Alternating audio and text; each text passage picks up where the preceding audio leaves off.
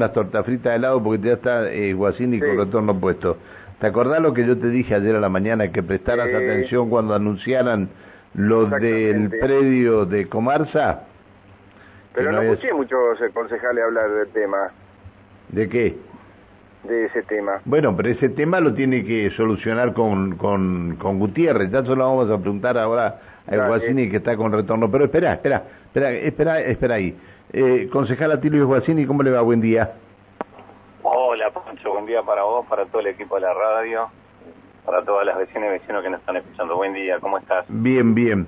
Este, a ver, el predio de Comarsa, que está todavía con parvas de, de, lo que trajeron de, de vaca muerta, de desechos petroleros, lo tiene que limpiar la provincia, eso, ¿no? En realidad la primera obligación era de la empresa. Bien, la empresa, la empresa hace años que nadie le hace nada a la empresa, no sé por qué nadie le dice nada a la empresa. Pero resuelto ese tema, Pancho, como como bien me decís, y, para poner a los vecinos en conocimiento y, saludar ahí al, equipo, a Juan, estaba escuchando el tema de la grieta de, de las tortas fritas recién que Buen día, concejal. claro, eh, pero es una grieta, nadie le dijo nadie le dijo nada a las tortas fritas y él solo eh, salió con las tortas fritas, entonces significa que debe estar comprando torta frita. La torta frita que hay que investigar, Pancho. Pero no saben por mensaje, por los mensajes que llegan después, por eso lo decía. Lo voy a dejar, lo voy a dejar tranquilo para que siga con la nota, porque si no... No, no, bueno, pero es que quiero, quiero saber si querés hacer alguna pregunta vos sobre esto. No, pero no, no, no, no, prácticamente. Ah, bueno, bueno. esto, pero quería conocer de parte del concejal a ver qué... ¿Qué opinaba de las tortas fritas? chao, Juan. Gracias entonces, chao, chao, hasta luego, hasta luego. Sí, ahora sí lo escuchamos, concejal. No, al ser el, señor intendente, entre todos los anuncios que hizo, eh, em, anunció para la ciudad de Neuquén un trabajo que se va a llevar en conjunto con la provincia, que es la instalación en el ejido de la ciudad de Neuquén en un punto, la verdad, estratégico que tiene que ver por su ubicación en cuanto a las redes de movilidad, porque está cerca de la autovía norte, por el ingreso del puente, del tercer puente de la ciudad, en una zona del parque industrial realmente pero esto, esto es de la, esto es de, esto es de, eh, es de provincia, eh, concejal, ¿no? Esto, esto, es decir, lo anunció, pero tiene que solucionarlo todo con Gaido y el subsecretario de Medio Ambiente sería bueno que se ocupara de esta situación, ¿no? No me refiero a Bagio, sino al subsecretario de Medio Ambiente de provincia. La sesión de tierra se hizo hace un tiempo atrás, este, ayer Mariano lo, lo contaba en, el discurso, eh, nosotros estamos aportando la tierra, es decir, esa es una, una ordenanza que hay que hacer retroactiva, es decir, cuando se dio la sesión se dieron con obligaciones, obligaciones que no se cumplieron, como las obligaciones de pago, y además obligaciones de tipo ambiental, como vos bien decís. Este es un tema que nosotros desde la gestión ya el año pasado habíamos abordado en el, en el Consejo Deliberante, y una de las cuestiones que hay que resolver y que, vos bien planteabas, Juancho, tiene que ver con ese pasivo ambiental, que es una obligación de fiscalización de provincia, que ya había sido abordado oportunamente en el Consejo Deliberante en, en gestiones anteriores y que se abordó en, comisiones el año pasado, y que, eh, hay que hay que sanear ese pasivo ambiental en un trabajo que, que se va a tener que hacer con provincia, y una vez saneada esa situación, ir a, la construcción de un complejo deportivo. Esto es un complejo deportivo, no solo un estadio, sino que involucra eh, otras eh, actividades em, deportivas con eh, instalaciones, digamos, que requieren hoy, estamos hablando de casi 40.000 espectadores y que corresponde a lo que te exigen los estándares internacionales como para atraer justamente lo que uno pretende, que puedan venir representativos nacionales y que puedan competir. Está bien. Pancho, vos sabés bien que, que Argentina se está postulando junto con otros países para eh, llevar adelante un mundial. en el 2030 sí. y, en un mundial que, que se pretende para, para esa época de más de 48 selecciones viste que ya los, los mundiales dejan de hacerse en un solo país empiezan a hacer en dos o en tres países el, modelo que viene eh, la cantidad de, de, encuentros son son muchos bueno así que ¿por qué no pensar de acá al 2030 que Neuquén pueda llegar a postularse por lo menos para tener este, una subsede y poder tener encuentros este, en la ciudad de Neuquén? ¿Por qué no pensar que podamos tener, por qué no pensar que podamos tener un, un, un, un, estadio como los que había en Dubái, no? Ojalá. Yo por ahí hay, hay, vecinos que no, no saben, yo, yo, tampoco lo sabía porque no vivía en Neuquén en esa época, en Neuquén Capital, yo soy, soy de Winkle, pero vos Pancho por ahí haciendo memoria y seguro que lo sabes, que en el, eh, cuando se llevó el Mundial 78, en la provincia en el año 75 postuló a la provincia justamente para hacer un estadio y que se haga el Mundial en, la ciudad de Neuquén. Sí, pero y, no el lugar elegido era la isla 132. Claro, pero no se hizo nunca. Y no se hizo, ¿sabe por qué? Porque no, no, habían hecho el puente, no habían hecho el puente todavía en la isla 132. Claro, y el gobierno nacional desechó esa propuesta, justamente por algunas cuestiones de conectividad. Bueno, eh, en este caso no estamos adelantando, estamos avanzando, tratando de construir, así como tiene el Santiago del Estero, el que es el madre de ciudades, que es un estadio muy, muy lindo y que justamente tiene, eh, hoy la capacidad mínima que pide la FIFA son 40.000 espectadores. Así que bueno, la idea es trabajar en ese sentido, Pancho. Bien. ¿Comparte usted eh, los títulos de los diarios eh, donde dicen que Gaido condimentó su discurso con la campaña y enojó a la, a la oposición?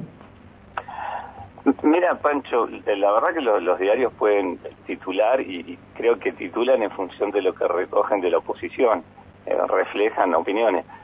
Al ser en, el recinto después del, del discurso del intendente, nosotros hicimos un cuarto intermedio y después seguimos trabajando en lo que era la sesión ordinaria y escuchamos las expresiones de la oposición y la verdad que hay una, y sin hacer entrar en un debate, eh, digamos, nosotros notamos que las críticas se acercan más a una, a una chica una política. Es decir, el, el señor intendente hizo un resumen de tres años de gestión partiendo de un punto de cuál fue el compromiso eh, político y social que asume un candidato como lo hizo Mariano en el 2019 con una plataforma.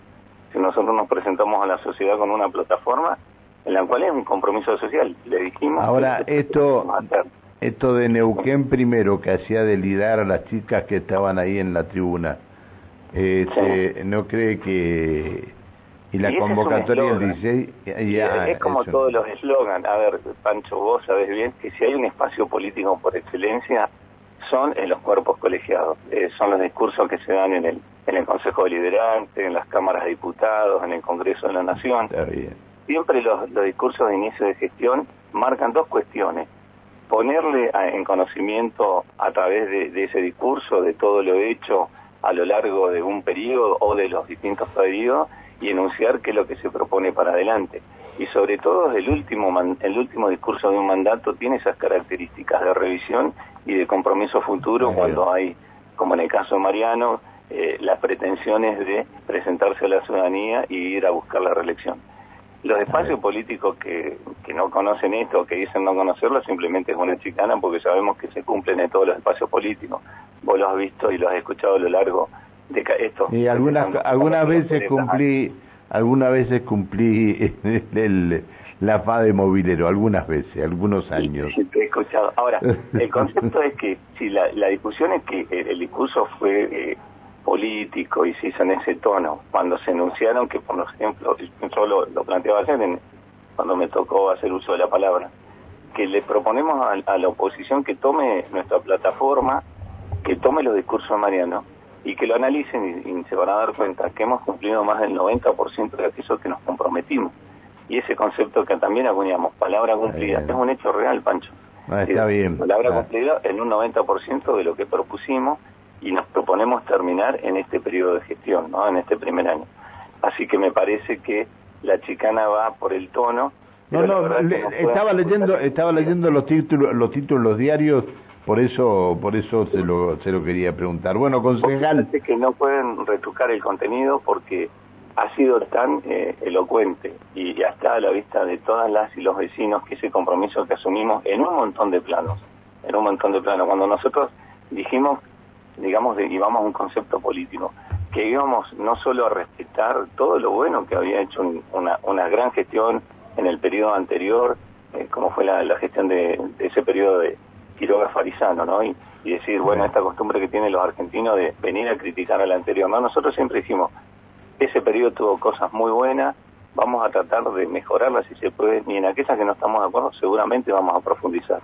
Y los datos son claros, 1.400 metros de la apertura del río Limay y nosotros combinando los dos ríos hoy tenemos 28 kilómetros más, es decir, estamos llegando a casi 30 kilómetros. Y el desafío de ir por la apertura del río Neuquén no nos creían y hoy es, palabra cumplida. ¿eh? Y cuando dijimos que queríamos hacer una enmienda de la Carta Orgánica porque estábamos convencidos que estas elecciones de medio término y estos procesos electorales permanentes le hacen daño a la institucionalidad, asumimos el compromiso lo presentamos en el Consejo Deliberante, hubieron muchos espacios políticos que lo habían prometido en sus campañas y no nos acompañaron, pero sí nos acompañó la ciudadanía con un 66% de los votos. Ir a buscar la ampliación de Gido que le da una oportunidad no solo a la ciudad de Neuquén, sino a la región, Pancho. Ayer Mariano anunció algo que para muchos pasó desapercibido, pero que votamos en, en el 2022, que es que con la ampliación de Gido vamos a radicar un nuevo parque industrial de mil hectáreas estos son mil empresas bueno, nuevas. Lo, venía, sí, sí, lo, se venía, se venía anunciando hace tiempo. Bueno, estamos, estamos buscando más opiniones y se me está terminando el tiempo. Bueno, le tengo, le tengo que agradecer que nos haya atendido. Le mando un abrazo grande. Siempre un placer, ¿eh? Que, siga, que siga muy bien. a vos y a todo el equipo y que bueno resuelvan el tema de las tortas fritas. ¿eh? Pero ninguno dice me levanto para ayudarlas. Este es el tema.